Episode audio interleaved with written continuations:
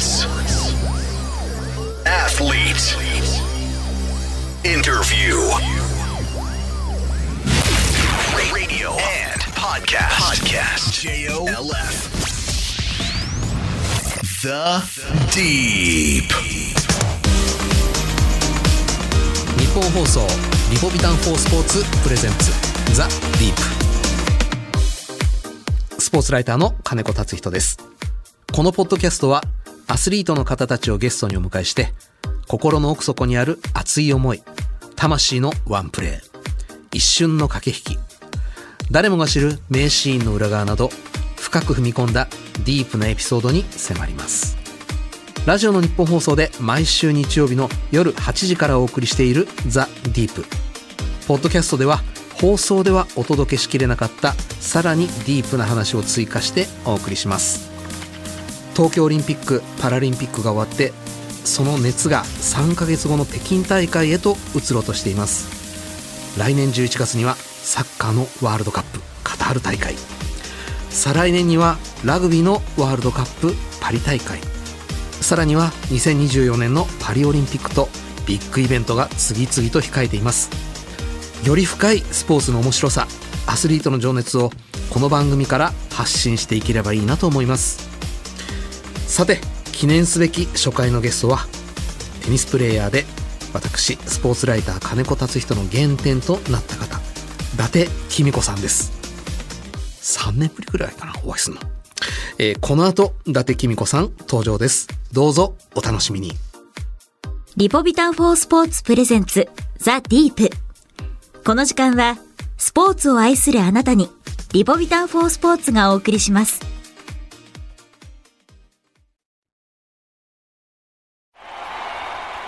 その一球で将来を期待される人がいる。その一球を固唾を飲んで見守る瞳がある。その一センチで憧れの選手と同じ舞台に立つことを許される人がいる。その一センチを支え続けてきたいくつもの言葉がある。その一本でその一発で人生なんて変えられる。その覚悟があるからこそその熱量があるからこそ。アスリートなんだ。その一瞬に全てを出し切れ。大正製薬はスポーツ栄養の分野に着目し勝負に挑むアスリートのための赤いリポビタンリポビタン4スポーツを開発しました。全てのラインナップでアンチドーピング認証を取得。あらゆるシーンでの栄養摂取をサポートします。リポビタン4スポーツ大正製薬です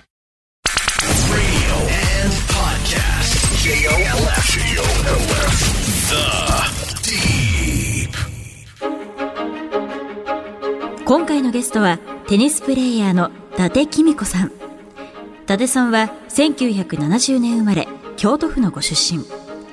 高校3年の時インターハイで3冠を達成し卒業後プロに転向。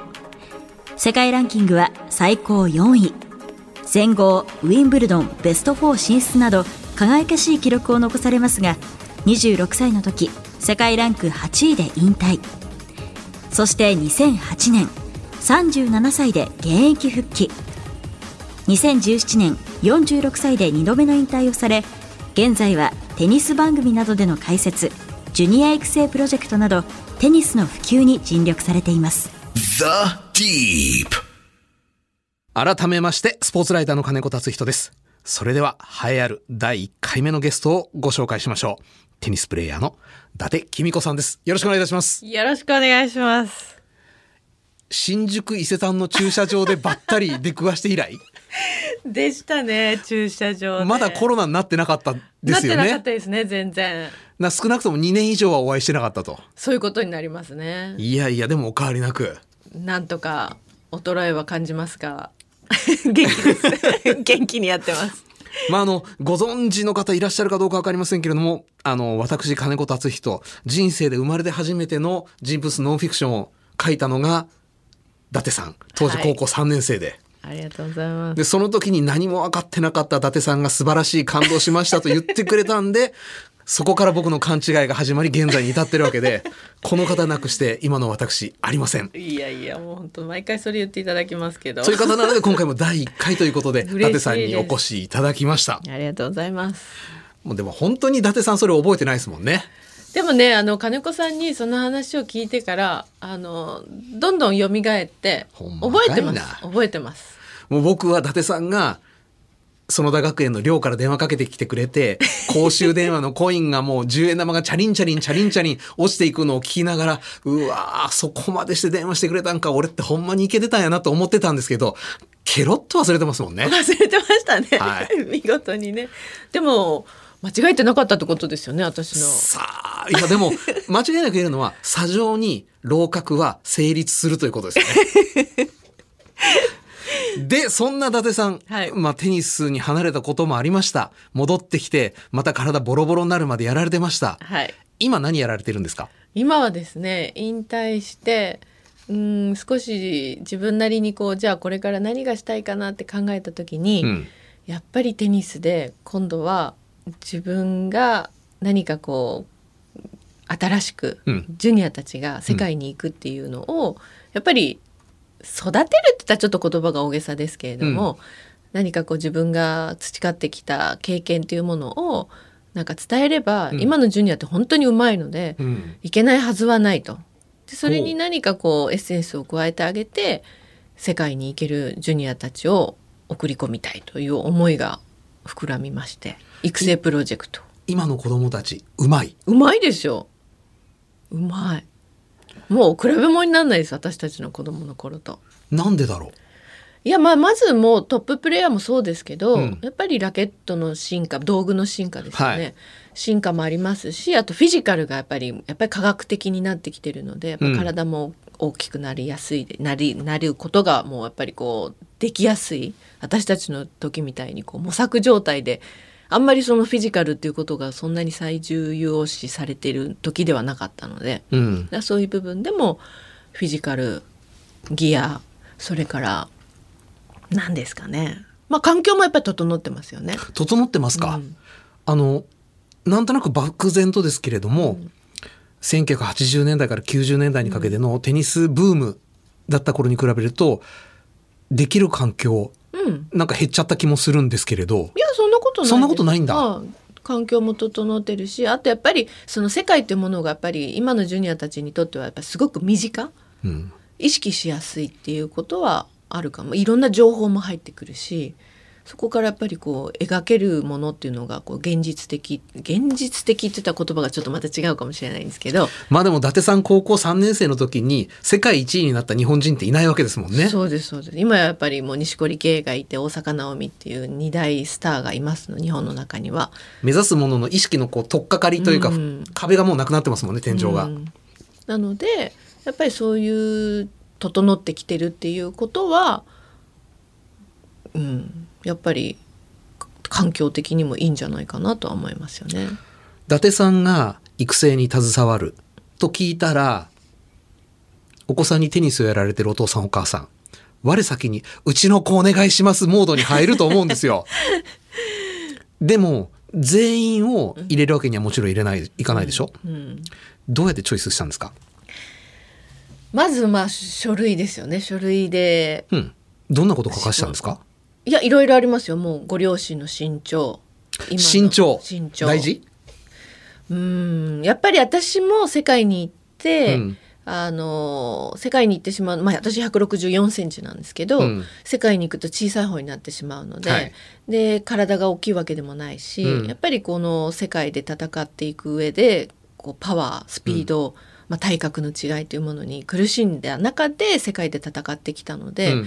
だそういう意味でやっぱり私ぐらいやっぱ最低ないとやっぱり自分自身がこれから行った時にも苦しむ。ましてや今もうフィジカルがかなり上がってきてる。今の時代になればなおさら、やっぱ体はある程度大きいに越したことはないので。越したことはない、うん、もちろん小さいからできることもあるんですけども、でもやっぱりパワー負けしない最低限っていうところではやっぱ私ぐらいの身長っていうものが欲しいなっていうのはあるので、うん今のその私がプロジェクトで対象にしてる年齢っていうのが10歳から16歳なんですけど、その今のこの幅の中である程度164うん。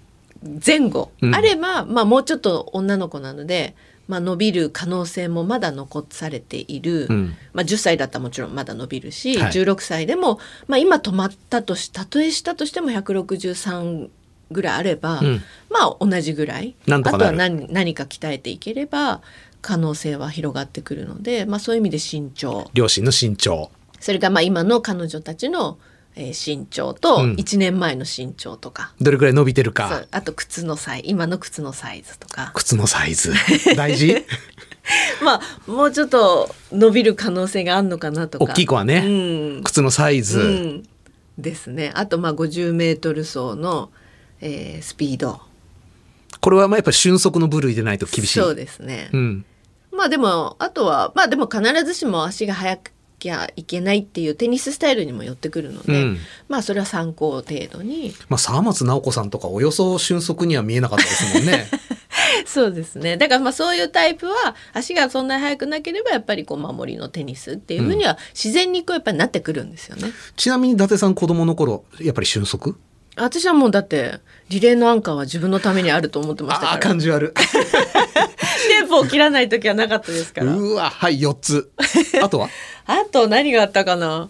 でもありますよあのスクワットじゃなくってインターバルがはいはいはい。反復横跳びみたいな。反復横跳びとか、そういうのの、まあ、決まったやつを書いてもらったりとか、ねあとまあ基自分の自己アピールポイントとか、自己アピールポイント。うん、そういうのも書いてもらいましたね。実技では実技は実際入った時はあのー特に最初はそんなにこっち側から言わないです。普段通りにでもまあ自主性があるかとか、うん。まあそこそこ私が言うと説得力ないですけど協調性がどんなもんなのかとか、うん。なんかそういうの普段通りのものを見た中で、うん。なんかこう際立つものがどういうポイントにそれぞれあるのかっていうのを見るっていうのが実技です実はそんなにショットがうまく打ててるかとか、うん。そういうのあんまり見てないですね。小学校1年生だか2年生だかの時に初めてご両親にテニスクラブ連れて行かれてラケットを握っていきなりパッコンパッコン普通に打ってたというエピソードを持つ伊達公子さん。ですがうんショットのなんだろう早い段階でのセンスみたいなのあんまり今は重視してないうーん。打ち感がすごかったって聞きましたけど。なんて言うんだろう。全く見ないわけではないんですけど、うん。今うまく打ててるからいいっていう判断にはならないね、ならない。ならないですね。だからある程度癖の少ない、癖の少ない、うん、何かまあその癖がいい方向に癖だったらそのまま別にもちろん問題はないんですけど、うん。あこの癖ちょっと直さないと世界に行った時に苦労するだろうなっていう子はやっぱりうーん治る範囲なのかどれぐらいの幅なのかとかうん。基準はもうとにかく世界に行くことなので私は見てるのが、うん。世界に行った時に彼女たちが発揮できるものを持ってるかどうか。うん。そこですね。そのために必要な何か際立ってるものがあればピックアップしてます。うわこれ私そっくりみたいなのいます？一期生の一人は結構バネがあって、うん。結構ちょっと似てるなと思ったことはありました。でも彼女はねやっぱりちょっとこうなんだろう明るくなかったんですよね。まあもちろんだからそこを今打開しないとダメだよっていうのを話を1年2年間ずっとしてきて卒業してったんですけどそれが変われば持ってるものはすごくいいものがあるので、うん。どっかでこう爆発するんじゃないかなっていう期待はしてますね。明るさ。うん、だって世界行ったら辛いこといっぱいありましたから。しみじみおっしゃいますね。まあ今はねまた時代も違うのでなんかこう気分転換をできる要素って、まあ、これだけ日本と世界も近くなったし、うん。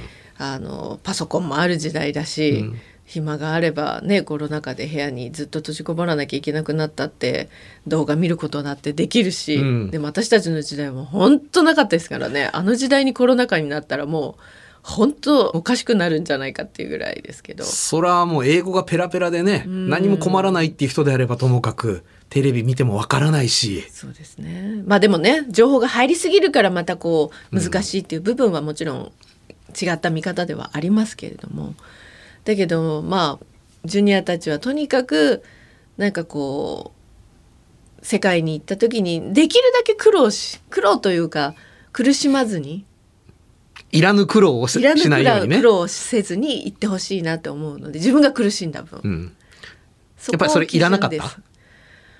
役に立ってません？後で。いや立ってますよもちろん。立ってるでしょ？うん、それは立ってますよ、うん。でもしないで済むんだったらしなくていいものもたくさんあったんじゃないかなと思いますね。気の強さは？いやそれはもう絶対必要です。あの なんて言うんだろう。無駄に強くなる必要はないですけど上には上がいっぱいいましたから。えっ、と伊達公子さんよりも。潰されますから。潰されるというかもう相手にしてもらえなくなるので強くないと。気が、うん、うん。うんまあグラフとかシテフィグラフとか鬼のように気強そうでしたもんねやっぱり。まあ、彼女はねもうまず接点を持たなかったですからね他の選手たちと。孤高の人。うん。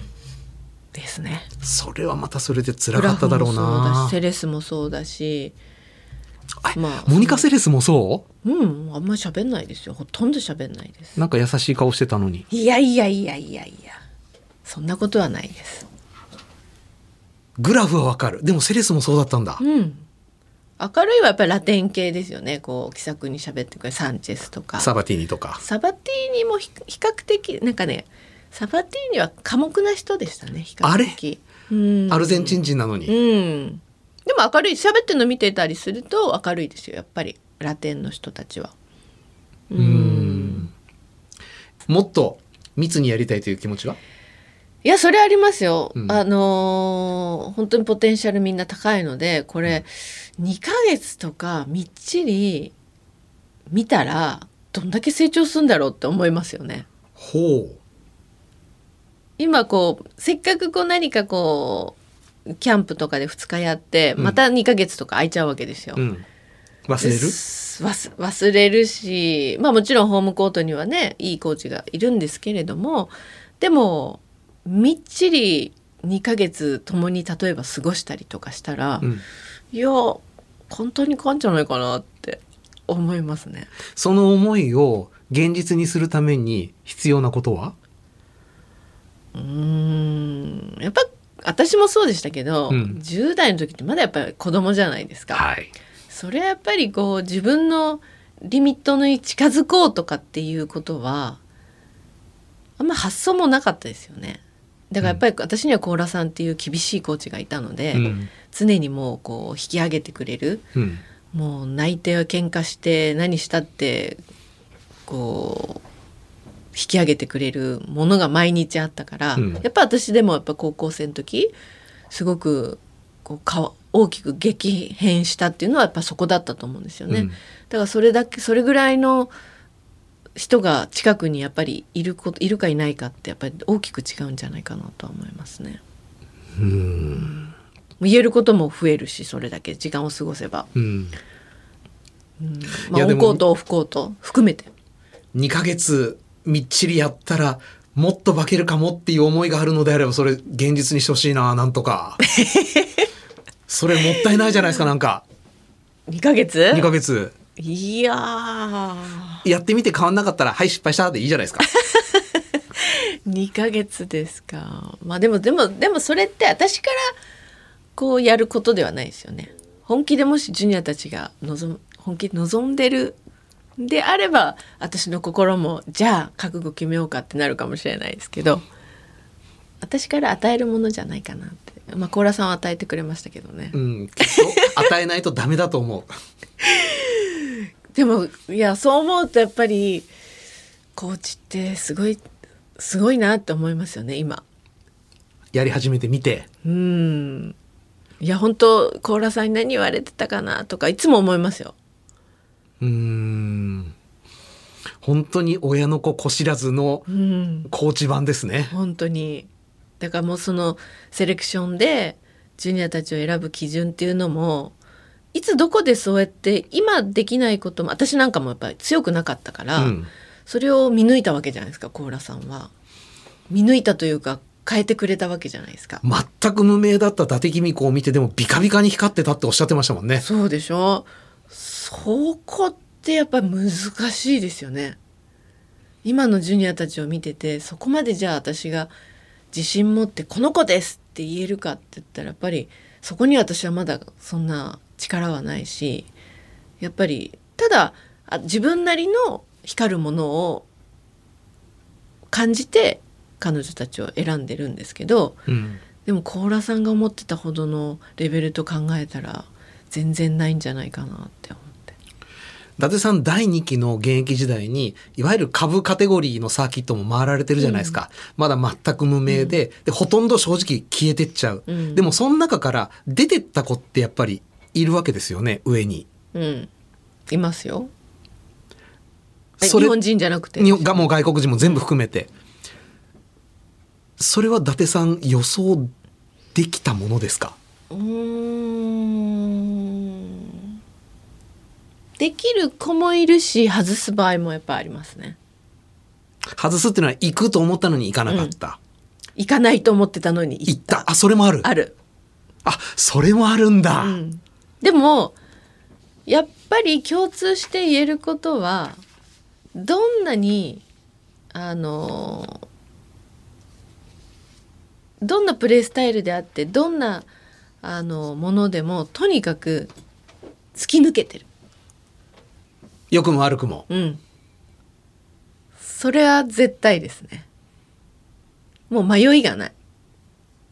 うん。テニスがぐちゃぐちゃでも強い精神力をすごく持っててもうそれだけで人が何を言おうともうそれを我が道を行くってやりきれる人。能力のチャートをこう8項目だか12項目だかにして大体あの丸に近いのを日本人求めてしまいがちじゃないですか。もうそこでどっかドーンと、何かがもう脚力なら脚力メンタル力ならメンタル力ってもうとにかく何か一つ突き抜けるものを持ってるっていうのは共通してるものだと思いますね。前に伊達さんにお会いしたのが2年だか3年前。でその時って大坂なおみさんってまだ全然無名に近い存在だった、うん期待はされていたけれども伊達さんは大阪さんの現在、まあ、今ちょっと苦しいことになってますけれども、その後のブレイクっていうのは予想されてましたか？うん、それはしてましたね。ただ思ってたより早かったです。もうちょっと時間かかると思いました。あでもあれくらいまでいくというポテンシャルに関して言うとうん。あった。ある程度も予測はついてました。う、はただもうちょっと時間がかかるっていうことが一つと、あうん、えートップ10は絶対だと思いました。トップ10絶対？うん、それはもう確実に。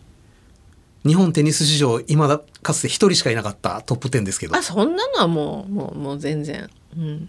ただグランドスラムをあんなに速いペースでポンポンポンと取るとは思わなかったですね。なぜもう少し時間かかると思ったんですか？うーん。まあテニスもまだ発展途上今でもまだ私は発展途上だと思ってるし。まだ？うん、まだ全然よくやろうと思えばなる要素はありますよね。うん。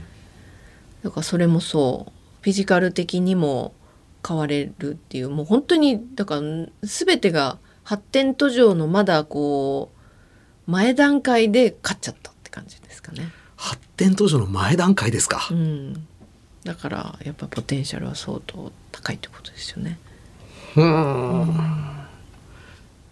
なぜ前倒しになったんでしょうん、私は一つにはあの、まあ、日本人の人結構記憶にあると思うんですけどサーシャ・バインっていううコーチ。コーチうん。がついたことは彼女にとってやっぱすごく大きかったと思いますね。サーシャの力、やっうん、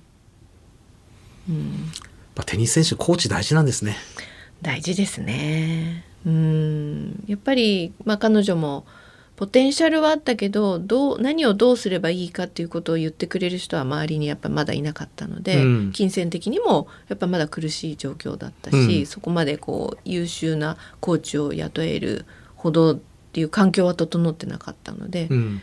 で、まあ、彼女は日本という選択をしたことによって、うん。まあ、日本テニス協会からもサポートも受けられてそれで日本のスポンサーもついてっていうところで少しずつこう地盤が固まってきた中で、まあ、サーシャを迎え入れてやっぱりそこで精神的な気持ちの持ち方だったりとかそのツアーっていう中でどういうふうなうーんことを心構えですよね。うんそれを一から全部教えてもらった中で自信を持てた中で戦えたことが大きく早くそっかじゃあアメリカ国籍をチョイスして本当にもうたくさんいる才能の中のワンオブ全部だとしたらちょっとまた違った人生になったかもしれないんですね。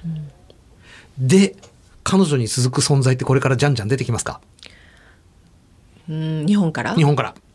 いや出したいからこの育成プロジェクト いやでもその大坂なおみが今まあちょっと今ねあのランキングも落ちてますし、まあ、ツアーからも離れているし難しい状況であることには間違いないんですけど、うんその下が続いてきてないんですよね。そうなんですよ。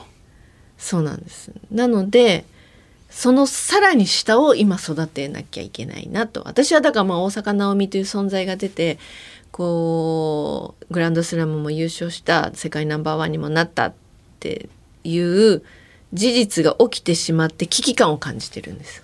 ほうなぜ？だってこれで大坂なおみがいずれやどこかのタイミングで引退して次育ってないって言ったら本当にテニスはまあそこまでなんかこうテニスって人気のなくなるスポーツではないと思ってますけれども、とは言ってもやっぱりこれだけ世界ってことが当たり前になっている競技で、世界のトップに戦う女子選手がいないってなると、うん。やっぱり子どもたちはテニスをなかなかやっぱり興味を持つ子たちはやっぱりどうしても減ってしまうので、うん。やっぱり次を育てていかないとうんやばいなっていう気持ちはやっぱり必然的にでそんなすぐに育つものではないので、うん。早く育てなきゃっていうのはありますよね。楽観はできないですうね。ん。なのでもうその今いる選手たちではなくその次世代。男の方はどうなんでしょう？男ももう錦織君もね30超えてますし、はいそうあと10年できるっていうことはね現実的に難しいだろうし、その下って言ってもうーん錦織君レベルっていうことはなかなか厳しいっていうのがありますよね。まあでもあの下にね望月君とかウィンブルドン優勝した子も,、もうプロになって、えーコツコツとこうポイントを稼いでランキングを上げてきてますけどジャンプアップしてるっていうところにはなかなかたどり着かないですよね。うんうん大変まあ男子の方がやっぱり大変ですよね。楽観できませんねどちらも。そうなんですよ。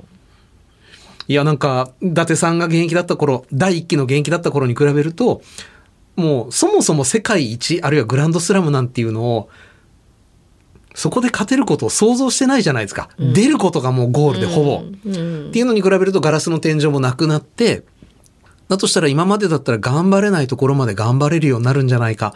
なんて期待をしてたんですけど甘いもんじゃないですね。甘いもんじゃないです。で、まあ、最近ジュニアたちとこう接してても、まあ、いろんなところでジュニアたちっていう方向に私も目が向くようになったので、うん。聞いてるとやっぱりすごくこうなんだろう。ジュニアたちじゃあ将来何になりたいの？あ将来どうなりどういうふうになりたいの？って言うとグランドスラムで優勝したいです。世界ナンバーワンになりたいですって。簡単に言うんですよ。いやいい素晴らしいと思いましょダメです。う。ダメ。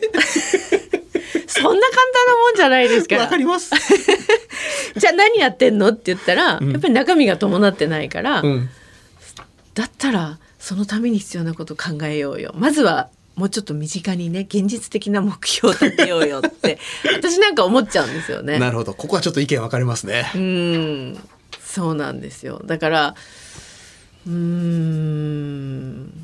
じゃあそんなとこでこうくじけずにやろうよみたいなことのならない中でそれを言ってる分には私は応援しするんですけど、なんか口だけっていうとこはダメですダメですか。ダメですね。って思ってます。なるほど、はい。ちなみに1期生卒業した、まあ、2期生今やっている1期生2期生含めてこの子の名前覚えた方がいいよっていうのはいますか。今ね2期生で、えー、木下はゆはゆ大阪。はゆっていうの。はゆはゆ今時の名前がいっぱいいますよね。木下はゆさん。木下はゆ。背が高いですよ。70はないけど6070あんのかな？68まあ大きいって言ったってやっぱり世界行くと普通ですけど68センチぐらい？14歳？中中中 3? 14歳で170うん近くありますね、まあ、ちょっとまだ線が細いですけど、うんまあそろそろしっかりこうもうちょっと大きくしていかなきゃいけないかなとは思いますが。どこの子ですか？大阪の子です。大阪の子、はい。木下はゆさん。うん。はゆっていう名前が特徴的だからうん。これは忘れないな。あとねまだ相当時間かかりますけど、うん。石井ココナっていうのがいるんですけど、また今の名前 石井ココナ。石井ココナ小学6年生。おまだちっちゃい。はい。国際大会もこの2年ではもう出れないんですよ。年齢が低すぎて。これはどちらの子？えー、東京の子です。東京の子。東京？東京？埼玉？東京？東京？東京ですね。ココナちゃん。ココナちゃん。これは面白いと思いますね。何が？テニスもねひょうひょうとしてねすごく最初あんまり負けず嫌いでもないのかなと思ったらそのセレクションの時にも実は負けず嫌いだってことも見れたし垣間見れたし、うん。まあ、テニスがいいですね。なんかこう力みがない。ほう。うん、一切力みがなくて10 12歳だから6年生だから11歳。今11歳かなまだ。でまあ一通りちゃんともう打てますね。無理がないってなんかこういいですねいいですよ。体の使い方うまいんだうまいですね。で体が結構大きいんですよほうもうすでに。でなんかこうなんていうんだテニス向きな体してますねそんなに細いもう細いんですよ細いけどなんか弱々しさは感じないえ伊達さんの考えるテニス向きの体って？なんですかね。まあちょっと背高くて。背が高くて。手足は？うーん手足あんまり長くなくていいですね。じゃあ松岡修造さんじゃなくていいんだ。あなくていい。なくていい、うん。なくていいしうーん結構骨格がしっかりしてる。がっちり。がっちりっていう表現かどうかわかんないですけど。うんひょろじゃないのね。ひょろよりはちょちょっとがっちり。ちょいちょいがっちり。ちょいがちね、うん。うん。ですね。あとその子はね姿勢もいいしこううん姿勢がいい。それは体幹の強さを伺わせるってことですね。それありますね。うん。だから体幹がやっぱり姿勢が良くて体幹があればやっぱり軸がしっかりしてくることになるので、うんそうするとやっぱりバランスの取れたプレーになりますよね。うん。うん、ココナちゃんとえっ、とささ。はゆ。はゆか。惜しい。もう忘れてる。ココナとはゆか。覚えとこう。絶対覚えとこう。The Deep.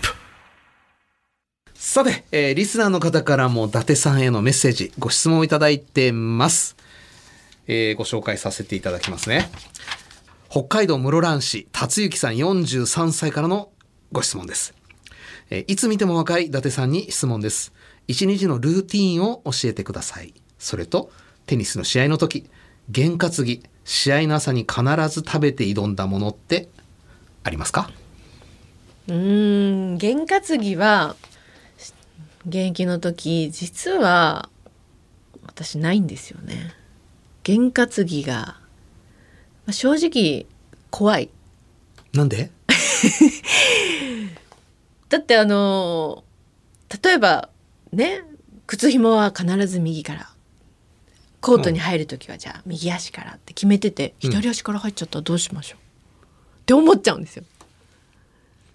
繊細ですね。うん、だから験担ぎを作らないことが私の験担ぎでしたね。それが験担ぎなんだ。も作らないことう作らないことが。うん、だから実はだから怖いんですよね。なんかやろうと決めてんのにできなかったらどうしようとかだできないことがあることが普通と思ってるのでうん。だいかにそれをなんかこうでもいっぱいルーティンはルーティンルーティンはいっぱいあるんですよ。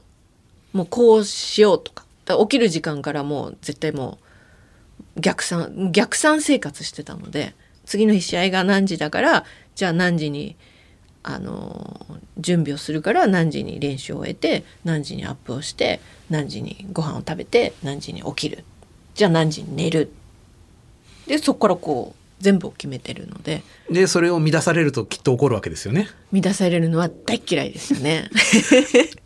ねえ、あのーアンチドーピングの方が夜訪ねてきたこともありましたもんあね。りましたね。あれもききっと伊達さんの生活壊されたからですよね。そうです。怒ったのはもうだから怒りますね。私が怪我したらだってそれで睡眠時間削られて怪我したら、うん。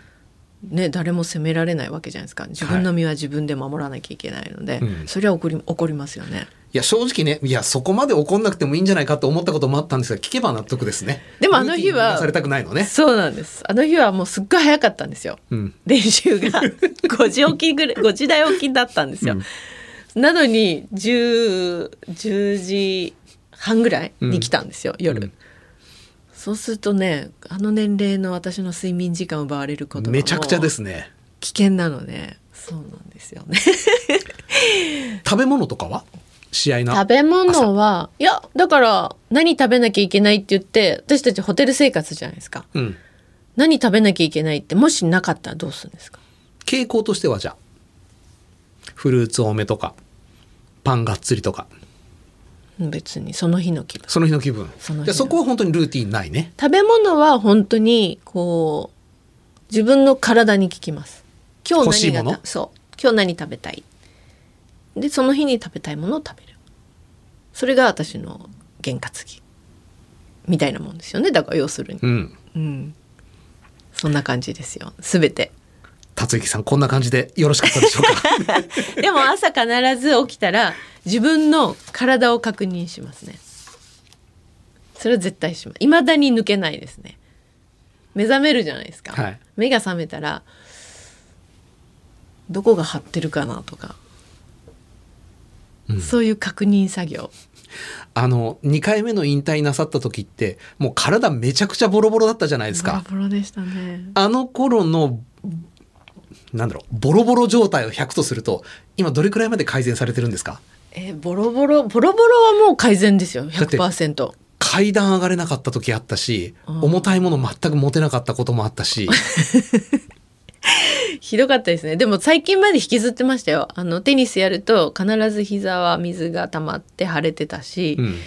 テニスやりたくてもできなかったっていうのがつい最近まで。この最本当腫れなくなったのこの1年うわ、ちょっとぐらいですよ。結構それでもね。やっぱり今でもやっぱりちょっと硬くなる時はありますね。うん。でも日常生活ではもうないです。だなんかこのテニスやってちょっと硬くなったから正座がちょっと怪しいちょっとここお尻とかかとがくっつかないみたいな日は今でもありますよ。やっぱり長くは正座は今はもうできないですね。なんかお茶のお稽古とか再開したい気持ちはちょっとかすかにあるんですけど正座は必須ですもんね。だからできないんですね。えーさて、引き続き番組ではゲストの方へのメッセージや質問をお待ちしております。メールアドレスはアルファベット小文字で deep.1242.com です。番組ホームページ、ツイッターもありますので、そちらからもアクセスしてみてください。えー番組で採用された方には、対象製薬からリポビタン4スポーツ、ショット、ゼリー、パウダーの詰め合わせをプレゼントいたします。住所、お名前、電話番号をお忘れなく。対象製薬はスポーツ栄養の分野に着想を得て、運動後だけでなく、運動前や運動の合間など、適切なタイミングで適切な栄養素を合理的に摂取できるリポビタン4スポーツを開発しました。勝負に挑みたい。そう願うすべてのアスリートを栄養面から支えます。で、伊達さんもこれ、支えていただいてるそうで。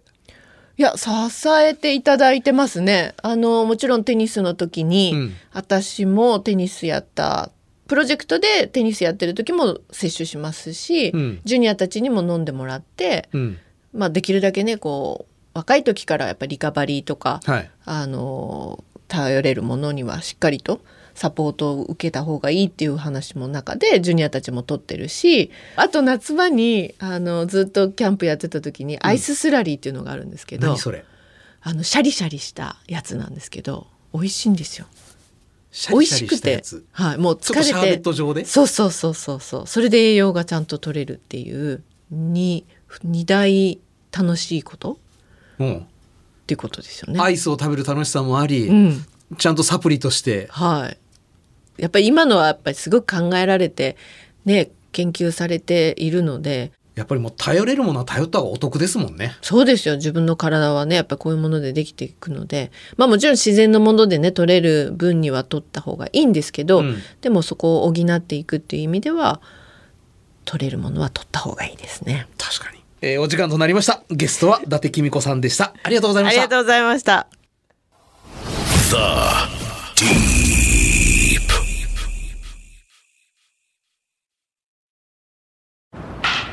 先輩最近あいつ調子いいっすね。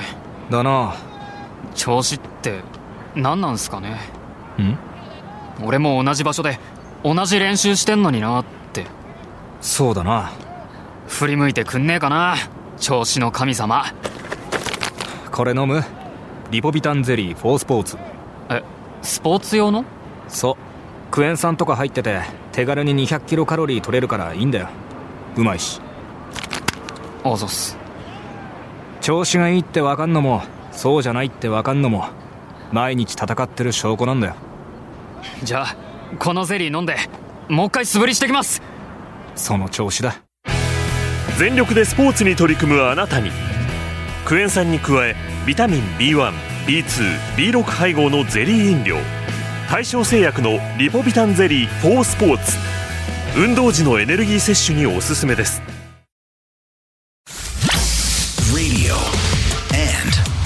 podcast. Podcast. J O L F.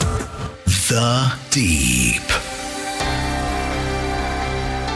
ザ・ディープそろそろお別れのお時間となりましたまああの生まれて初めてインタビューをして原稿を書いた伊達さんに、まあ、今回この番組第1回目ゲストとしてお越しくださいましたまあ、の伊達さんの本を書かせていただいたこともあって随分と彼女については知識も持っていたつもりなんですが相変わらずこうまだ知らない引き出しいっぱいあるなと。でジュニアを選考する際に彼女がどこを見ているかっていうのはこれはねテニスに限らずいろんなスポーツで代用できるんじゃないか使えるんじゃないかそんなことを思いました。さてこの番組は毎週日曜日の夜8時から日本放送にてラジオ放送をお送りしています。そちらでもぜひお楽しみください。そして番組ホームページやツイッターも開設しています。ゲストや番組最新情報をお伝えしていますのでぜひそちらにもアクセスしてみてください。ザ・ディープ。それではまたお会いしましょう。お相手は金子達人でした。リポビタン4スポーツプレゼンツザ・ディープこの時間はスポーツを愛するあなたにリポビタン4スポーツがお送りしました。